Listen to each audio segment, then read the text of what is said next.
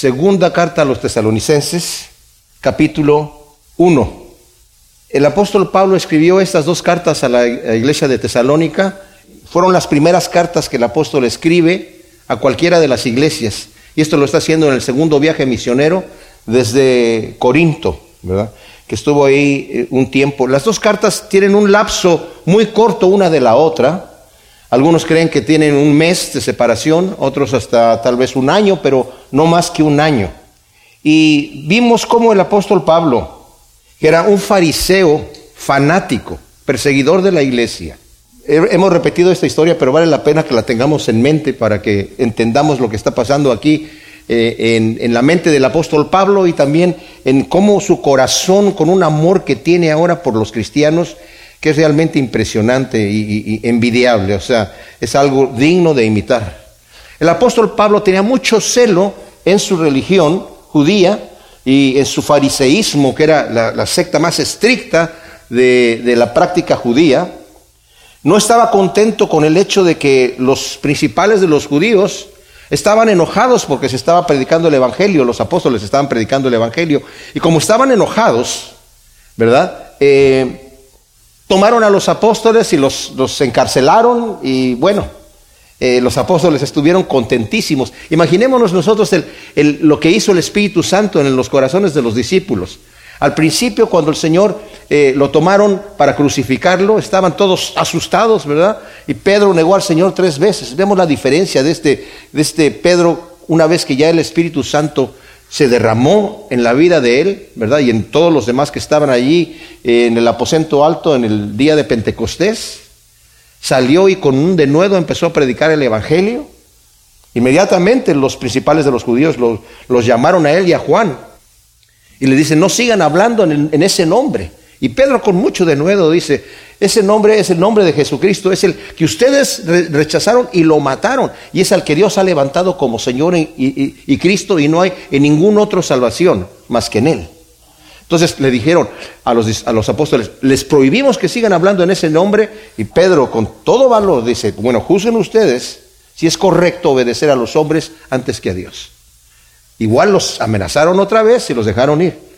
Acto seguido están otra vez predicando el, el Evangelio ahí afuera del templo. Entonces ahora ya con guardias los tomaron, los metieron a la cárcel, los azotaron y les volvieron a decir que no hablaran en el nombre del Señor. Pero ellos salieron contentísimos de haber sido tenidos por dignos de padecer por causa del reino. O sea, este cambio que tuvieron los discípulos fue tremendo. Pero eh, Pablo, que eh, eh, su nombre es Saulo de Tarso, no quedó contento.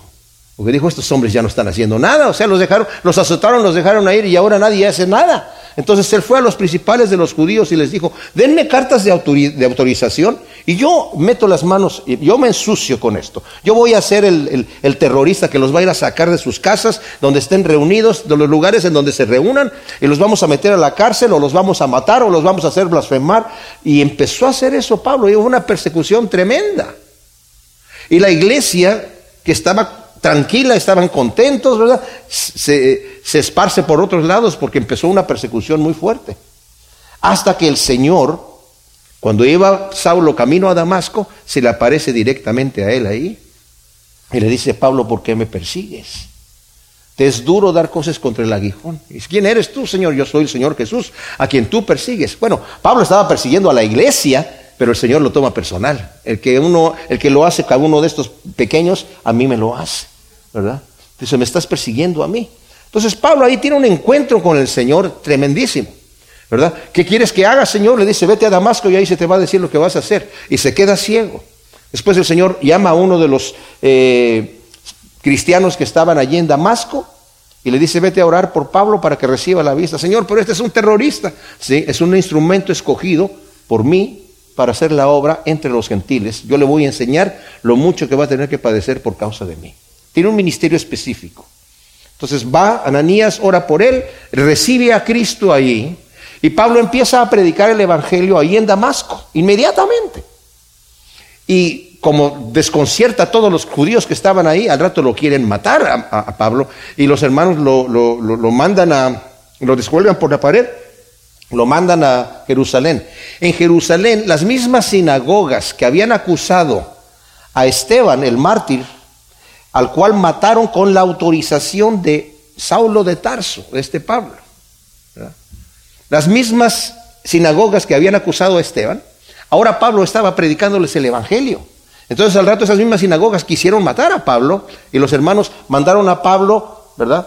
A Sicilia, a Tarso, donde estuvo en esas zonas, y estuvo por 13 años predicando el Evangelio por esas zonas, y nos lo encontramos a los 13 años, después de que su conversión, lo encontramos que estaba asistiendo en una iglesia en Antioquía, de donde él ahí empieza su primer viaje misionero, el Señor les dice, apártenme a Bernabé y a Pablo, y los, los apartan, oran por ellos y los encaminan, y se van a la región de Asia Menor, pasando por Chipre, que era la isla de donde era Bernabé, y van a Pisidia, a Iconio, a Listra, a Derbe, y de regreso a su iglesia en Antioquía. Pero cuando Pablo regresa de su viaje, se encuentra con que hay unos judaizantes, cristianos, que venían de la iglesia que estaba en Jerusalén y visitaron la iglesia de Pablo ahí y les empezaron a decir a los cristianos, si ustedes no se circuncidan y guardan la ley de Moisés, no pueden ser salvos. Y esto lo hacían porque era lo que ellos pensaban, les era lógico esta situación. Porque imagínense ustedes, el Evangelio empezó el Señor a predicar el Evangelio a los judíos. De hecho, a sus discípulos, cuando los envía de dos en dos, les dice, no vayan a ciudades samaritanos, no vayan por caminos de gentiles, solamente vayan a las ovejas perdidas de la casa de Israel. Entonces el mandamiento era solamente vayan a predicar, ¿verdad? La venida del reino y todo esto, el Evangelio, pues solamente a los judíos. Entonces fielmente estaban haciendo eso. Más adelante el Señor, y el mismo Señor, ¿verdad? Es lo que estaba haciendo. Pero tuvo encuentro con ciertos gentiles que también el Señor sanó. De, cualquier manera, ya cuando el Señor se está yendo, ya resucitado y se está yendo, ya les había dicho a los discípulos que los iba a enviar por todo el mundo, pero les da la, este, la orden específica, ir y predicar el Evangelio en todo el mundo, y todo aquel que crea y sea bautizado será salvo. Y más específica se las da antes de ascender a los cielos, allí en el libro de Hechos, en donde les dice, vayan primero, yo los estoy enviando a ustedes como eh, enviados, o sea, la, palabra, van a ser testigos, la palabra es marturios, donde viene la, palabra mártir, ¿verdad? Mártir no es aquel necesariamente que muere por Cristo, sino que el que está dispuesto a morir por Cristo. Y en este caso dice, ustedes van a ser testigos en Jerusalén, en Judea, Samaria y hasta lo último de la tierra. Abre la puerta entonces el Señor ahí para todo mundo, pero todavía los judíos estaban con esa cosita de que no, pues que es para nosotros nada más, para nosotros nada más. Hasta que el Señor se le aparece a Pedro. Y en esa visión a Pedro que le da, el Señor le muestra varios animales que no les era permitido a los judíos comer. Y viene una voz del cielo que le dice, mata y come Pedro. Y Pedro, no, Señor, porque yo nada he comido inmundo, yo he sido bastante kosher con lo que he comido y, y y el Señor le dice, no llames tú impuro aquello que yo ya limpié. Y esa visión le viene tres veces. Y era para mostrarle a Pedro que iban a venir unos gentiles de parte de un centurión romano, Cornelio, que estaba adorando a Dios y el Señor le aparece un ángel y le dice, tus oraciones y tus ofrendas han sido escuchadas por Dios. Ahora manda a llamar a, un tal Pedro que está en tal lugar y, y en Jope y lo mandas traer acá. Entonces ya viene Pedro Ah, bueno, se le aparece la gente de Cornelio y le dice, este, nos enviaron a, que vayas a la casa de este señor. Era la casa de un gentil. Los judíos tenían prohibido entrar a la casa de un gentil porque se impurificaba. Entonces, viene ahí y se encuentra con Cornelio y con toda su familia y todos sus amigos que habían invitado. La casa estaba llena. Y dice, ¿qué quieren ustedes? Dice, pues el Señor nos dijo que te mandáramos traer y que ibas a decirnos algo. Entonces empezó a predicarles el Evangelio. Pero su introducción es, ustedes saben qué abominable es para un judío entrar en la casa de un gentil. que hasta cierto punto es medio insultante, ¿verdad? Eh, bienvenido de cualquier manera, Señor, pase usted. Entonces ah, empieza a predicarles el Evangelio y antes de que cualquier, eh, cuando ya va al punto principal diciéndoles que Cristo murió y resucitó por nuestros pecados, ellos escuchando creyeron, ni siquiera es un llamamiento a ver cuántos de ustedes quieren recibir a Cristo aquí, simple y sencillamente escucharon, creyeron y el Espíritu Santo cayó sobre ellos y empezaron a hablar en lenguas, así como los que estaban en el aposento alto y Pedro se quedó sorprendido y dijo, pues si el Señor ya los aceptó, ¿quién soy yo para impedir el bautismo a esta gente? Y se bautizaron ahí todos. Al día siguiente mandan a llamar a Pedro en la iglesia en Jerusalén. Dice, ¿qué estás haciendo, Pedro? Entraste en la casa de un gentil. Nosotros no hacemos eso. Entonces Pedro les narró todo lo que había pasado y ellos se gozaron mucho. Pero todavía estaba esa situación ahí, que la vemos nosotros no solamente en el capítulo 15 de Hechos, sino la vemos todavía hasta, hasta el final, cuando tiene que haber nuevamente, cuando Pablo regresa trayendo las ofrendas a Jerusalén, ¿verdad? de, porque había venido mucha hambre, le dice Santiago, Pablo, tú sabes que aquí hay muchos judíos y muchos eh, celosos de la ley, fariseos y principales de los judíos que se han convertido al cristianismo y están escuchando que tú estás predicando que ya no se ha de guardar la ley, te aconsejamos que hagas esto, que pagues el gasto de unos jóvenes que tienen que hacer un, tipo de, eh, voto delante del Señor y eso es muy bien visto aquí entre todos los judíos y cuando vean que tú estás haciendo eso van a decir, no hay nada de lo que se dice de Pablo, mira, está, él mismo está haciendo un voto y está pagando los votos de otras personas, así que eh, pues no es cierto lo que hemos escuchado. Pablo no estaba diciendo que los judíos no guardaran la ley. Le decía a los gentiles que ellos no tenían que guardar la ley. De cualquier manera, en el capítulo 15 de Hechos, cuando él llega, llegaron estos judaizantes que venían de la iglesia de Jerusalén diciéndole a los cristianos, tienen que hacerse judíos. O sea, eso es lo que nosotros sabemos allá en Jerusalén. Entonces, él, él dice, los para allí y se van junto con Bernabé y otras personas, una comitiva ahí, a Jerusalén a hablar el asunto. Hay una reunión, una reunión acalorada entre los cristianos que estaban allí. Y hasta que por fin Pedro se levanta y dice, ¿saben qué, hermanos? Me acuerdo que ustedes, yo, yo les compartí a ustedes cómo el Señor me envió a la casa de unos gentiles y el Señor los aceptó antes de que ellos guardaran ninguna cosa. Él los recibió ahí. Dice, y nosotros les queremos imponer cargas que ni nosotros ni nuestros padres han podido llevar. Entonces Santiago que era, parece, el principal de la iglesia allí en Jerusalén, dijo, ¿saben qué?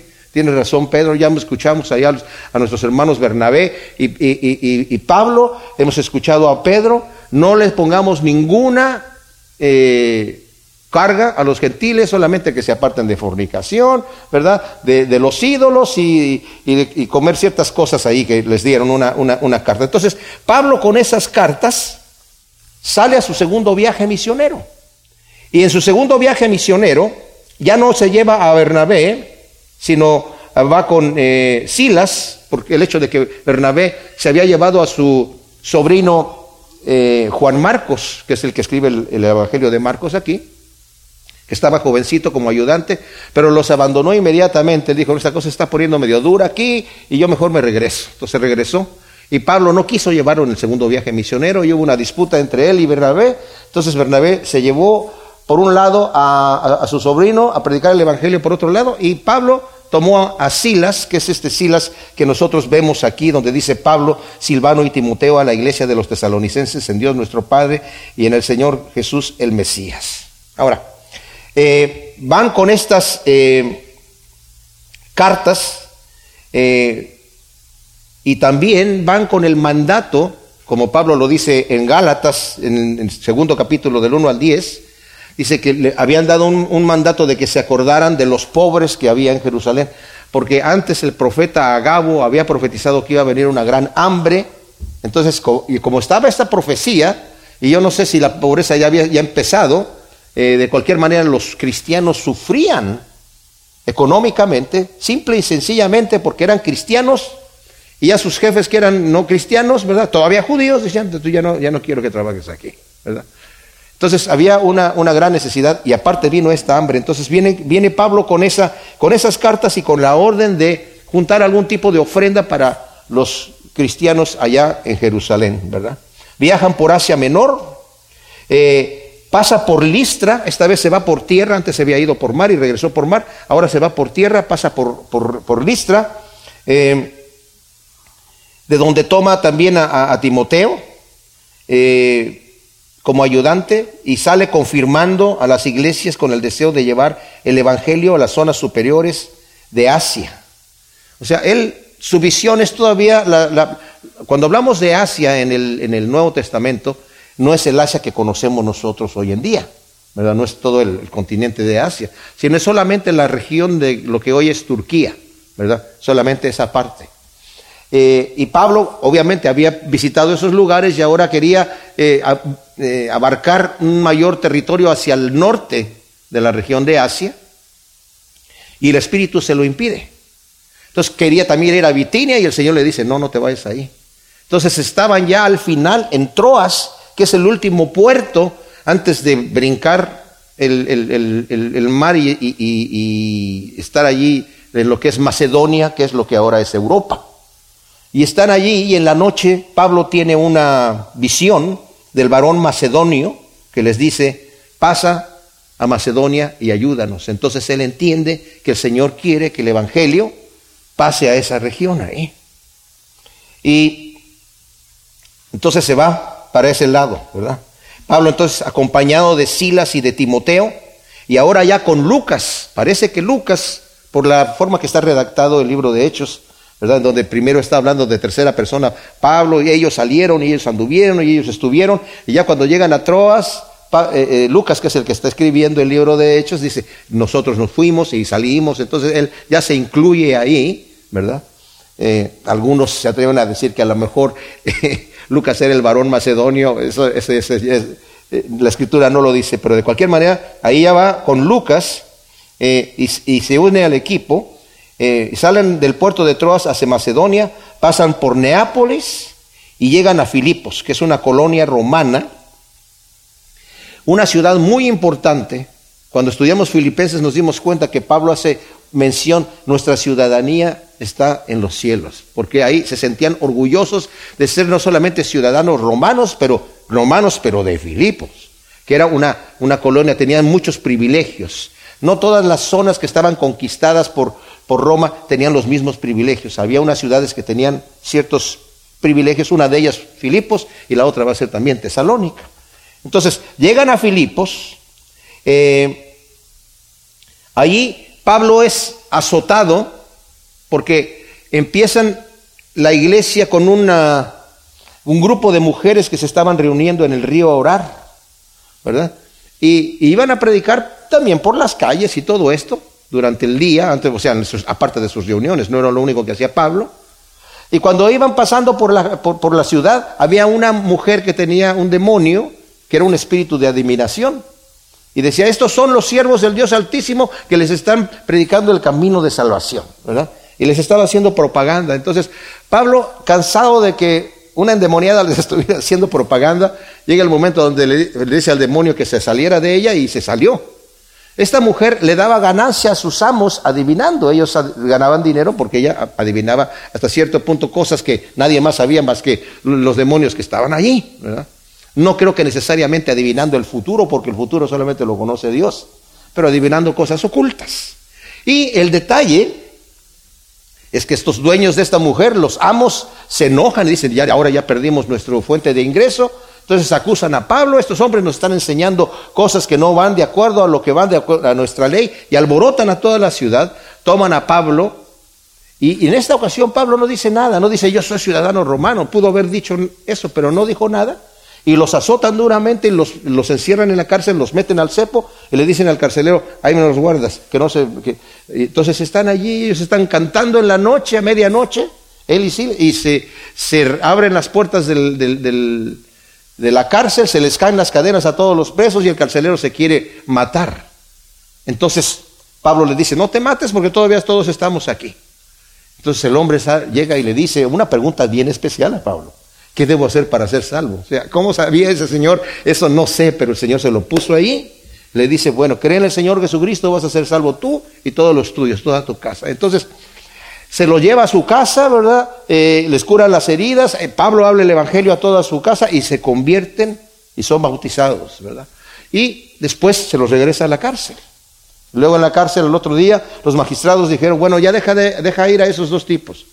Y Pablo dijo, no, nosotros somos ciudadanos romanos, le dijo al carcelero, y sin juicio nos han azotado públicamente. Eso estaba prohibidísimo, ¿verdad? Prohibidísimo. Podían los mismos magistrados ser juzgados, ¿verdad? Porque por, violar la ley. Podían azotar a cualquier persona que no fuera ciudadana romana, pero a un ciudadano romano sin juicio no se podía tocar. Entonces, salen de la cárcel, ahí ya llegan les piden por favor que se vaya de ahí, salen de allí y, salen a Antípolis, pasan por Apolonia, llegan a Tesalónica. Pablo, también una ciudad, ¿verdad? Eh, que, que era importante romana. Pablo todavía con las marcas de los golpes y de los azotes que traía y las cicatrices de todas estas cosas, camina 180 kilómetros desde donde estaba de Filipos para llegar a Tesalónica. ¿eh? Y cuando llega a Tesalónica, empieza a predicar el Evangelio allí y tiene tanto éxito, solamente estuvo ahí tres días de reposo, no más de un mes. Tiene tanto éxito que, que los judíos se ponen celosos de Pablo ¿verdad? Y lo, lo, persiguen allí, entonces Pablo tiene que huir de allí y se van a, Tesalónica. Pero cuando, ah, cuando huye, Pablo está todavía eh, temeroso de que la iglesia no quedó muy bien fundada porque solamente estuvo muy poco tiempo allí. Pero también porque los, los cristianos que estaban allí estaban siendo perseguidos, no solamente en ese mismo momento cuando llegaron a buscar a Pablo a la casa de un tal Jasón que lo estaba hospedando, y como no lo encontraron, tomaron presos a todos los cristianos que estaban ahí, recién convertidos, y los llevaron para llevárselos presos, entonces tuvieron que dar una fianza para dejarlos, y tal vez algunos comentaristas creen que con la prohibición a Jasón de que no hospedara más a Pablo. Te vamos a dejar en libertad, pero ya no vuelves a hospedar a esos tipos aquí. Entonces se van a Berea, en Berea hablan con los judíos, los judíos reciben mejor que los de Tesalónica, aunque empieza también muchos a creer, y cuando se enteran los de Tesalónica, que ellos habían tomado una turba. Fíjense, eran judíos, perseguidores del Evangelio, lo que era Pablo antes. Cuando se enteran de que ya está Pablo, habían tomado una turba de malhechores allí en, Tesalónica para que fueran a, alborotar al pueblo y eso fue como revolvieron toda la, la, gente, ¿verdad? Y, y, Pablo tuvo que salir corriendo de ahí. Y luego llegan a Berea y en Berea hacen lo mismo, entonces Pablo tiene que salir de allí Solamente sale él, se va a Atenas, pero ahí en Atenas a los que lo llevaron le dijeron, por favor, regresen, se quedó Silas y se quedó Timoteo allá en Berea, díganles que, los necesito aquí. Entonces, eh, los manda a llamar. En algún momento no sabemos si desde Atenas, Pablo lo dijo ya en el, en el, anteriormente en la primera carta de Tesalonicenses, que desde Atenas él mandó a Timoteo nuevamente a que se regresara a Tesalónica para confirmar la fe de los cristianos allá, porque sentía Pablo que estaban muy frágiles, porque la persecución empezó a arreciar a la gente allá en, eh, en Tesalónica. Entonces, como estaban frágiles, y como vimos ya en el capítulo 3, de la primera carta de los tesalonicenses, llega después Timoteo con buenas noticias. No sabemos si llega, no creo que llegó directamente a Atenas nuevamente. Y no, no sabemos si al regresarse Timoteo, Silas también se regresó para estar en Berea. La, escritura no lo dice, porque les digo esto, lo que sí dice en el capítulo 18, versículo 5 de, de Hechos, que Pablo estaba en Corinto predicando él, ¿verdad? Y trabajando y predicando y todo esto. Y después llegaron Pablo, digo, Silas y Timoteo. Entonces recibió Pablo de, incluso de los cristianos de Tesalónica, Y de Filipos, unos dones que traían, o sea, ofrendas que traían para Pablo. Entonces Pablo ya se pudo dedicar de lleno al ministerio allí en Corinto. Y desde Corinto Pablo empieza a escribir estas cartas a los tesalonicenses, primeramente porque para darles instrucciones firmes acerca de la venida de Cristo, cosa que ya se los había dicho, acerca de la esperanza que tenían, pero como recibe buenas noticias de que estaban firmes en el Señor, los felicita y eso empieza a decirlo en la primera carta.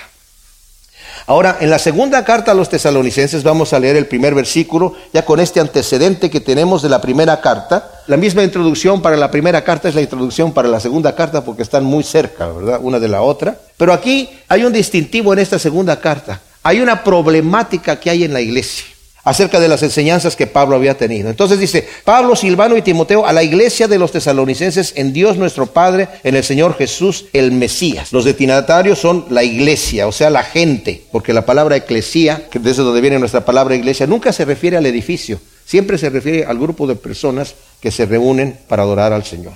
Gracia y paz a vosotros. Siempre tiene que ser en ese orden, ya que no podemos tener paz si no es a través de la gracia de nuestro Dios. Y Pablo utiliza esos saludos que eran ya comunes en la época para dar un énfasis de lo que es el Evangelio. Pablo nunca pierde la oportunidad para glorificar el nombre de Dios aquí. Entonces dice, la gracia aquí añade de Dios Padre y del Señor Jesús el Mesías.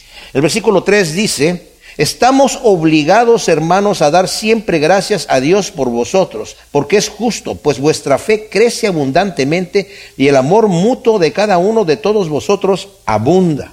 Pablo nuevamente, siguiendo la costumbre de la época, ¿cuál era la costumbre de la época? Orar. Aún las personas que eran paganos, ¿verdad? Que adoraban ídolos, siempre daban el saludo y el saludo de la carta antigua en aquella época era, siempre se ponía quiénes eran los que escribían y no al final de la carta, sino al principio, yo fulano de tal, a perenganito acá, y luego una breve oración. A veces las oraciones de los incrédulos eran oraciones a sus ídolos, a sus dioses, pero era una oración a las personas, ¿verdad? Pablo en todas sus cartas utiliza este sistema Parece que excepto en la de Gálatas, porque directamente Pablo entra al tema después de que se introduce él como escritor y los destinatarios, los Gálatas, inmediatamente les dice, estoy asombrado de que tan pronto ustedes se hayan apartado de la fe. Cada iglesia tiene sus características. Las características de la iglesia de tesalonicenses es que es una iglesia ejemplar. Pablo está impresionado con esta iglesia y solamente necesita fortalecer y corregir. Es una iglesia que lo vimos anteriormente, en donde Pablo ha dicho, ustedes han sido ejemplo para las otras iglesias. Ustedes nada más tengo que mencionar cómo están ustedes viviendo su, vida cristiana para que los demás cristianos que andan así medio flojos, medio débiles, medio en tribulación, digan, si ellos lo están haciendo bajo las circunstancias que ellos tienen y, y condiciones adversas, nosotros también. Dios está con nosotros, ¿verdad? Eran ejemplo. Entonces dice, estoy orando, dice, nos es una obligación, pues la fe crece abundantemente y el amor mutuo de cada uno de todos vosotros abunda. En la primera carta también Pablo había dicho en el capítulo 1, versículo 2, damos gracias a Dios siempre por todos vosotros, haciendo mención de vosotros en nuestras oraciones, recordando sin cesar delante del Dios nuestro la obra de vuestra fe y el trabajo de vuestro amor y la paciencia en la esperanza de Jesús el Mesías nuestro Señor. O sea, la calidad de vida que tienen ustedes, la obra de vuestra fe, el fruto de vuestro amor y la esperanza en la venida de Cristo Jesús, la perseverancia que tienen ustedes allí, en esa esperanza. Y aquí también nuevamente, Pablo ha de haber recibido ya noticias de la iglesia después de que escribió su primera carta y cómo evolucionó, tal vez después de algunos meses. Es más probable que haya la carta tenido el espacio de casi un año, porque Pablo necesita corregir aquí problemas que, de los cuales habló en su primera carta y no espero yo que Pablo quería ver un resultado inmediato en un, solamente en un mes, ¿verdad? Que lo tiene que corregir nuevamente acá. No obstante, en esta ocasión menciona que están obligados a dar siempre gracias a Dios, ya que en medio de las pruebas y persecuciones que padecían, la fe de ellos crecía abundantemente y el amor mutuo. Pero ¿saben qué no menciona aquí Pablo? No menciona la esperanza en Cristo, que menciona en la carta anterior. ¿Por qué? Porque la iglesia de los tesalonicenses estaba padeciendo muchas persecuciones y probablemente había reciado la persecución para los cristianos allí. Pablo había hablado en su primera carta que Cristo iba a venir, ¿verdad? Y que se iba a encontrar con, con su iglesia y que iban a ser arrebatados, ¿verdad? Antes de que el juicio cayera sobre el mundo que rechaza al Señor.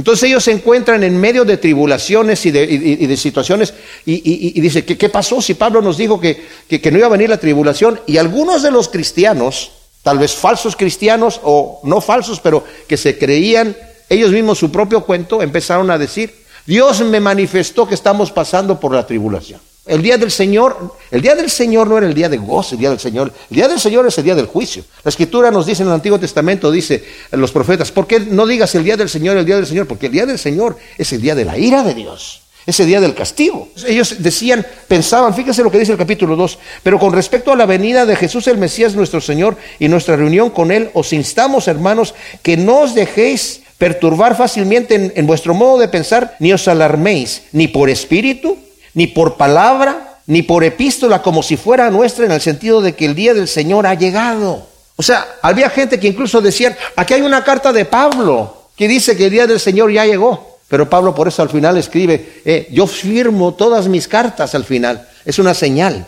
Y si no está mi firma allí, yo no escribí la carta. Pablo normalmente había un amanuense, alguien que estaba escribiendo por Pablo, porque Pablo seguramente tenía muy mala letra. Pero al final había palabras que él decía, esto ya las estoy escribiendo yo al final y aquí está mi firma, para que sepa que la carta viene de mí. Entonces había ese conflicto que Pablo necesita aclarar aquí. Ya antes Pablo había escrito del orgulloso que estaba él, nos dice el versículo 4, hasta el punto que nosotros mismos nos gloriamos de vosotros en las iglesias de Dios por vuestra paciencia y fe en medio de todas vuestras persecuciones y tribulaciones que soportáis. Ya les había dicho que él estaba orgulloso, él y su equipo, ¿verdad? De los tesalonicenses, eso lo vemos en el 1 de primera de tesalonicenses, desde el versículo 6 hasta el final, en donde le está diciendo él, Pablo dice, ustedes han llegado a ser imitadores de nosotros, han recibido la palabra de Dios tanto que el testimonio de ustedes es ejemplo para todas las iglesias en Macedonia. Se estaba orgulloso de ellos. Y ahora les dice que se gloría de la paciencia y perseverancia y de la tenacidad acompañadas de la abundante fe y amor entre ellos en medio de las persecuciones y tribulaciones que soportaban. Ahora, las persecuciones, mis amados, son venidas por los que perseguían. Pero las tribulaciones vienen por pruebas, por ataques del enemigo o por adversidades. Sea, la persecución es por causa de nuestro testimonio, porque con cuanto estamos representando a Cristo, el mundo que aborrece a Cristo nos aborrece a nosotros, entonces nos persigue.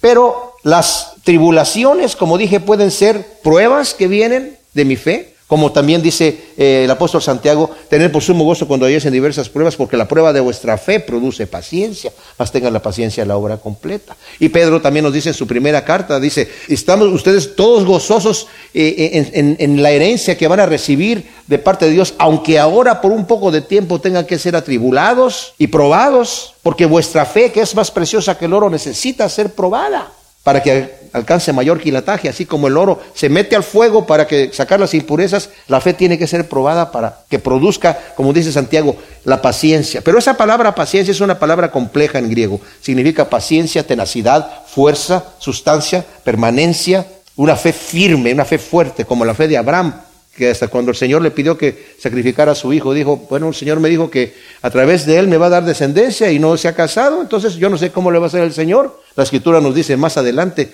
que él pensaba, nos dice en Hebreos 11, que Dios lo iba a resucitar de los muertos seguramente, porque él dijo, el Señor me lo prometió y me lo va a cumplir de alguna u otra manera. Y eso es una fe fuerte, ¿verdad? Que no dice Dios me está fallando. Ahora, las persecuciones jamás, mis amados, han logrado Fíjense, destruir a la iglesia de Dios. Al contrario, la historia demuestra que en medio de la persecución la iglesia crece. Es más, en Deuteronomio 8 del 11 al 17 y del 32 del 8 al 18 el Señor le dice a Israel, ten cuidado que cuando entres ahí a esa tierra que yo te estoy dando, a casas que tú no construiste, a viñedos que tú no sembraste, a olivares que tú tampoco sembraste. Te voy a bendecir con, ganados tremendos de Bazán, ¿verdad? Con carneros, con de todo. Vas a ser bastante próspero. Pero cuídate de que cuando tengas, estés en esa prosperidad, no te vuelvas a mí. Y como dice en Deuteronomio 32, del 8 al 18, dice, y disfrutaste esas cosas, engordaste y empezaste a tirar cosas y te rebelaste contra mí y te fuiste a adorar otros ídolos. O sea, nunca la adversidad, mis hermanos, y la persecución destruye a la iglesia. No obstante, debemos estar orando por la iglesia perseguida. Siempre es el, descanso, la comodidad, ¿verdad? Aquí en Estados Unidos, desafortunadamente, muchos de los hispanos no, no, les interesa comprometerse con el Señor porque están muy cómodos. Pero nos vamos a, lugares, en los lugares más necesitados. Los cristianos están allí. En mis viajes a Cuba, que cuando yo veo a los, hermanos allá, lo comprometidos que están, lo que les cuesta llegar hasta donde tienen que llegar, no importa. En las sierras de, México, ¿verdad? La gente caminando por días o tal vez toda la noche para llegar a la iglesia que van a ir. Increíble, ¿verdad? Nos habla de pruebas, de ataques del enemigo, esas son las tribulaciones, ¿verdad? Y también las adversidades. Esto quiere decir que el Señor me va a recompensar a mí no solamente porque sufra por causa del reino de Dios, pero también los que sufrimos por causa de la justicia. Y esto quiere decir cosas que te vienen por la vida normal, pero que tú en vez de levantarle el puño a Dios, como Job, adoras y dices, Señor, Dios dio, Dios quitó, sea su nombre bendito, Señor. Porque estás recibiendo esa adversidad en nombre de Cristo Jesús, tienes una recompensa en el cielo. Qué tremendo, ¿verdad? Entonces nos dice el versículo 5, señal evidente del justo juicio de Dios, para que seáis tenidos por dignos del reino de Dios, por el cual también padecéis. ¿Cuál es la señal evidente del juicio de Dios? Nos lo va a explicar en el de los versículos 6 al 10 ahora. Aunque las adversidades pueden venir como consecuencia del pecado también, en el caso de los tesalonicenses, eran por las persecuciones y tribulaciones que padecían por causa del reino de Dios. Y como dije yo en Mateo 5, del 10 al 12, dice, bienaventurados seréis porque has padecido por causa de la justicia, y si padeces por causa del reino de Dios, gózate en gran manera porque tu galardón es grande en el reino de los cielos. Ahora, ¿por qué vienen las pruebas? Las pruebas vienen, como he dicho en otras ocasiones, mis amados, es el gimnasio espiritual. ¿Qué haces cuando vas al gimnasio? Los que van al gimnasio de repente, ¿verdad? Tú no llegas y, tal vez el entrenador llegó al principio y dice, bueno, mire señor, aquí levante esa pesa, ¿verdad? 12 veces y deme tres repeticiones. Y a ver, oiga, está muy pesado, me va a hacer transpirar. Yo le estoy pagando a usted y usted me quiere hacer trabajar. ¿Qué, qué, es esto? Es una tortura. ¿Qué, es esto? ¿La, Inquisición aquí o qué cosa es? No, señor, yo no voy al, al gimnasio a levantar pesa, voy al gimnasio porque ese ejercicio, ya sea con la máquina o con la pesa, que va en contra del movimiento que yo estoy haciendo, tiene un propósito. Y el propósito es mejorar mi estado físico de mi cuerpo. Entonces, las pruebas, estamos en el gimnasio espiritual. Y el problema que tenemos nosotros es cuando vemos la prueba, vemos la prueba. Decimos, ¿y por qué me viene esta cosa aquí? Y Santiago dice, eh, ten por sumo gozo porque te vino esa pesa allí espiritual, esa máquina espiritual. Porque eso va a producir en ti una virtud. No mires la prueba, mira la virtud. ¿Por qué vienen las pruebas? Porque las necesitamos. Es a través de muchas tribulaciones que vamos a entrar en el reino de los cielos. Pablo les dijo a las iglesias, después de que vieron todo lo que sufrió a Listra cuando fue apedreado y regresó allí a Derbe, es a través de muchas tribulaciones que vamos a entrar en el reino de Dios. Pero también en Timoteo, ¿verdad? Según Timoteo 3:12, dice que el que quiera vivir piadosamente padecerá persecución. ¿Por qué? Porque el enemigo nos ataca. Pero Dios todo eso lo usa para bien nuestro. Esa es la cosa. Tenemos que ver el producto final y por eso dice aquí, este es el justo juicio de Dios. Es que seáis tenidos por dignos del reino de Dios por el cual también padecéis. Versículo 6, y ya que es justo delante de Dios retribuir con tribulación a los que os atribulan. O sea, los enemigos del cristiano son en realidad, como dije yo, enemigos de Dios e influenciados por el diablo persiguen y atribulan a los creyentes. El justo juicio de Dios, mis amados, es retribuir con tribulación a los que atribulan al pueblo de Dios. Eso es justo. Y a vosotros que sois atribulados, daros reposo con nosotros cuando se manifieste el Señor Jesús desde el cielo con sus poderosos ángeles. Nuevamente, el justo juicio de Dios también es dar reposo a aquellos que padecen por causa del reino de Dios. Ahora, no obstante, mis amados, el reposo completo no lo vamos a tener aquí. Tenemos un reposo porque el Señor nos consuela a través de nuestras tribulaciones. Y sobre todo si nosotros ponemos nuestros ojos en Cristo Jesús y nos damos cuenta que nuestra prueba va a producir una virtud de nosotros, podemos, como dice Santiago, gózate. No mires la prueba como el objeto final, sino como el medio que el Señor está utilizando para mejorar tu condición espiritual. Entonces, en este caso, el justo juicio de Dios es, como dije, retribuir con tribulación a los que atribulan al pueblo de Dios, pero también es dar reposo a aquellos que padecen por causa del reino de Dios. No obstante, el reposo perfecto lo vamos a tener hasta que estemos en el reino de Dios, donde ahí ya no va a haber más llanto, no va a haber dolor, no va a haber ni frío ni calor, ¿verdad? Y en el momento que se nos ocurra ponernos tristes por alguna cosa, dice que el Señor va a llegar inmediatamente a enjugar toda lágrima, decir, no importa, aquí estás en la gloria. Es, va a ser algo tremendo, ¿verdad? Que el Señor está haciendo ahí. Ahora, dice el versículo 8, está hablando del Señor Jesús cuando se manifiesta el Señor Jesús desde el cielo con sus poderosos ángeles. Está hablando justamente del reposo que va a venir en aquel día, cuando nos encontremos con el Señor y el Señor nos lleve a su gloria. Los que ya han muerto de nuestros amigos, de nuestros parientes, ya están en la gloria del Señor, ya entraron al reposo de Dios completo, ¿verdad? Nada más están esperando la última resurrección en donde el Señor ya va a crear nuevos cielos y nueva tierra y antes de eso el milenio glorioso, ¿verdad? Eh, está hablando del Señor, dice que se va a manifestar en llama de fuego para dar retribución a los que no conocen a Dios ni obedecen el Evangelio de nuestro Señor Jesús. Este es tremendo. La retribución nos lo menciona del 5 al 7. Pablo ha dicho que el justo juicio de Dios es una espada de doble filo. Por un lado, retribuye con tribulación a los que atribulan al pueblo de Dios y por otro lado recompensa con reposo a los que padecen persecución. La retribución va a ser para los que no conocen a Dios ni obedecen el Evangelio de nuestro Señor Jesús. ¿Quiénes son los que no conocen a Dios? Esto no está hablando aquí de una simple ignorancia, no lo conocen porque son ignorantes de Dios, sino de un rechazo voluntario. Romanos 1 del 18 al 32 nos dice que los que conocieron a Dios que son los, los impíos que detienen con injusticia la verdad, porque habiendo conocido a Dios no lo glorificaron como a Dios. Entonces, un rechazo voluntario del conocimiento de Dios. No queremos saber más, cerramos nuestra mente, dice, y como no quisieron tener en cuenta a Dios, Dios los entregó a una mente reprobada. Creyendo ser sabios, hicieron necios y Dios los dejó a que creyeran la mentira, porque eso es lo que quieren creer.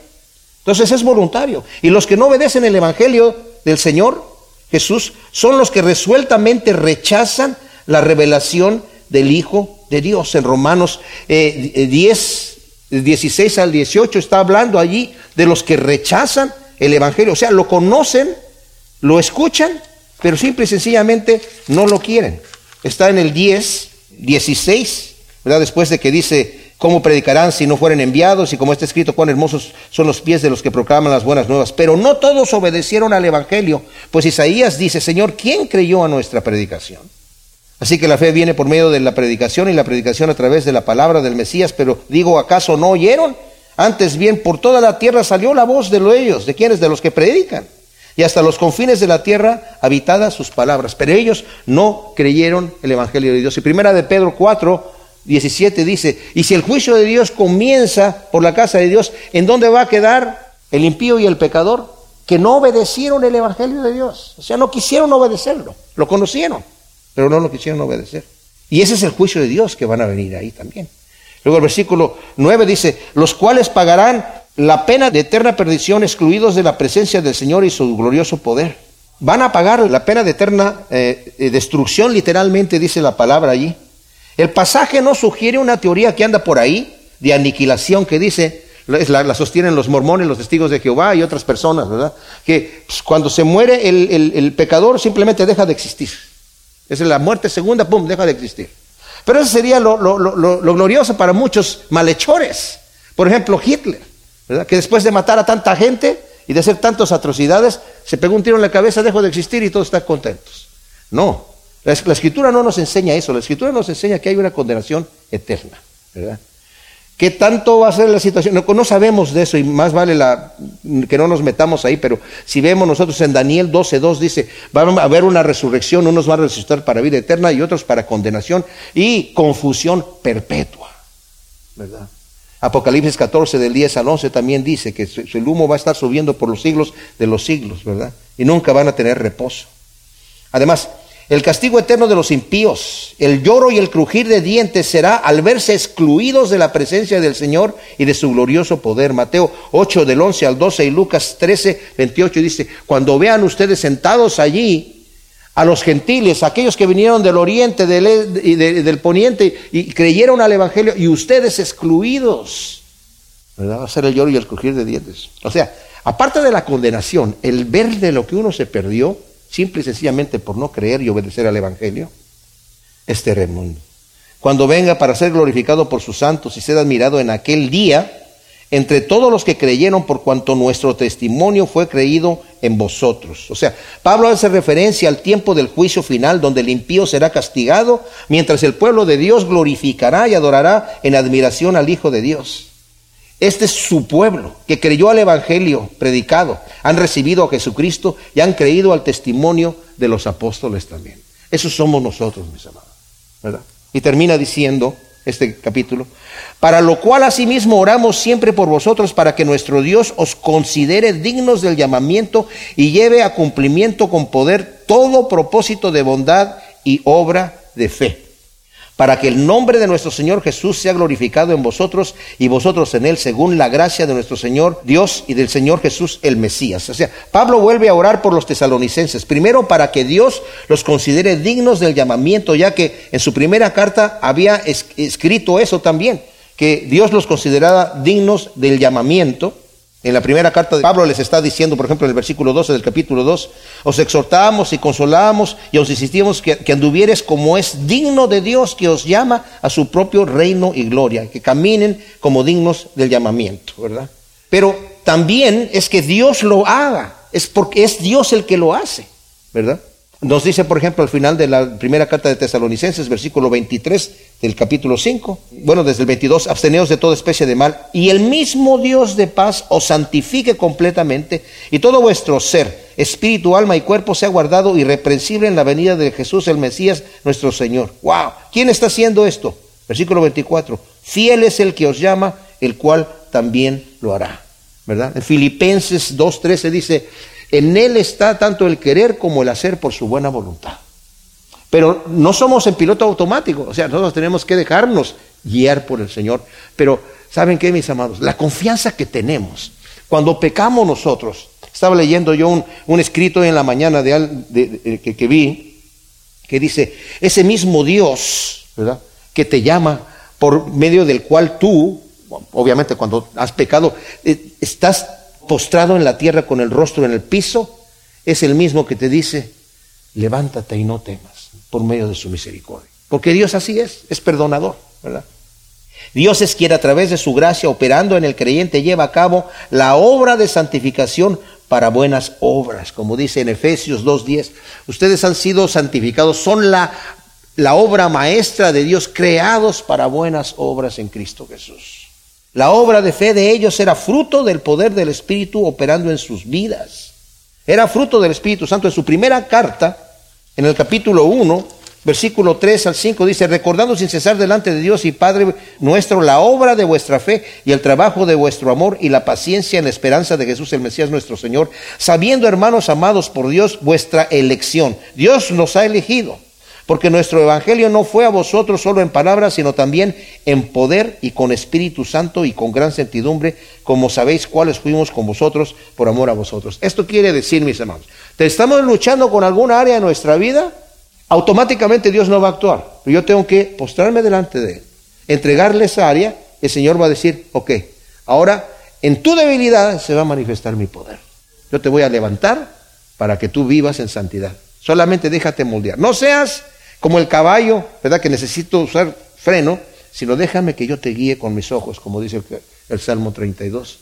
Y la victoria es de Cristo. Al final, mis amados, la salvación la trae Él a nosotros, pero nosotros necesitamos ser dóciles para que el Señor nos lleve. Y si no somos dóciles, confesar eso delante de Dios, decirle, Señor, ayúdame, porque soy muy necio, porque necesito eso. Honestidad en la oración delante de nuestro Dios. Gracias, Señor, te damos por tu palabra. Te pedimos que tú siembres estas cosas que hemos visto en esta tremenda iglesia de tesalonicenses para que podamos nosotros vivir unas vidas que te agraden. En el nombre de Cristo Jesús. Amén.